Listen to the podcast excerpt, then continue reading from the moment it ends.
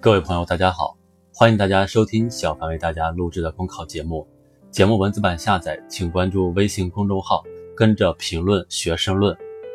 本期话题为：这是需要理论且能产生理论的时代。这段时间，一档叫《这就是中国》的节目收获了不少粉丝。如何在世界和历史中定位中国？怎么看待中国的经济增长？中国的制度有什么优势？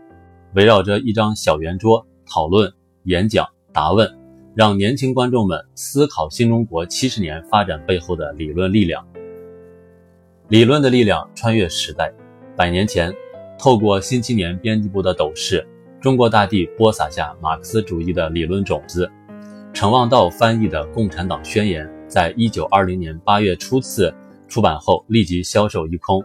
马克思主义这一充满科学性和真理性。人民性和实践性、开放性和时代性的理论，让古老中国走出了覆屋之下、漏舟之中的危机，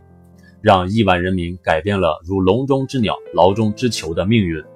正如习近平总书记指出的，马克思主义为中国革命、建设、改革提供了强大的思想武器，使中国这个古老的东方大国创造了人类历史上前所未有的发展奇迹。时代是思想之母。实践是理论之源。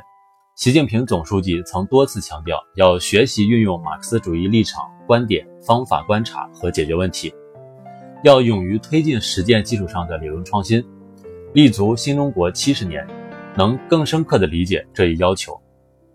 在中国沸腾的大地上，火热的实践中，马克思主义中国化不断推进，先后形成了毛泽东思想、邓小平理论三个代表重要思想科学发展观。习近平新时代中国特色社会主义思想不断发展的马克思主义理论，如同前行道路上的指南针，引领着中国翻天覆地的巨变。可以说，新中国七十年走过的历程，是一个不断运用马克思主义理论解决中国问题的历程，也是一个用中国实践的丰富养料不断浇灌马克思主义理论参天大树的历程。这是一个需要理论，而且一定能够产生理论的时代。这是一个需要思想，而且一定能够产生思想的时代。世界每时每刻都在发生变化，中国每时每刻也在发生变化。今天，中国特色社会主义进入新时代，我们的实践经验日渐丰富，我们的理论思考日益成熟，这些都成为培育当代中国马克思主义成长的沃土。正如恩格斯所言：“一个民族要想站在科学的最高峰。”就一刻也不能没有理论思维。伟大的时代呼唤伟大的理论，当代共产党人以巨大的理论勇气和实践智慧，创立了习近平新时代中国特色社会主义思想，科学回答了新时代坚持和发展什么样的中国特色社会主义，怎样坚持和发展中国特色社会主义的问题，完成了马克思主义中国化的又一次伟大飞跃，开辟了马克思主义发展新境界。有学者说，中国七十年发展是理论创新的金矿。的确，中国的理论创新从一开始就吸引着世界的目光，也从一开始就拥有着世界视野。当今中国正处于百年未有之大变局，当今中国正日益走进世界舞台中央。当代中国共产党人以宽广的眼界和包容的胸怀，将中国问题置于全球背景下来思考。从“一带一路”建设到构建人类命运共同体，再到促进和而不同、兼收并蓄的文明交流，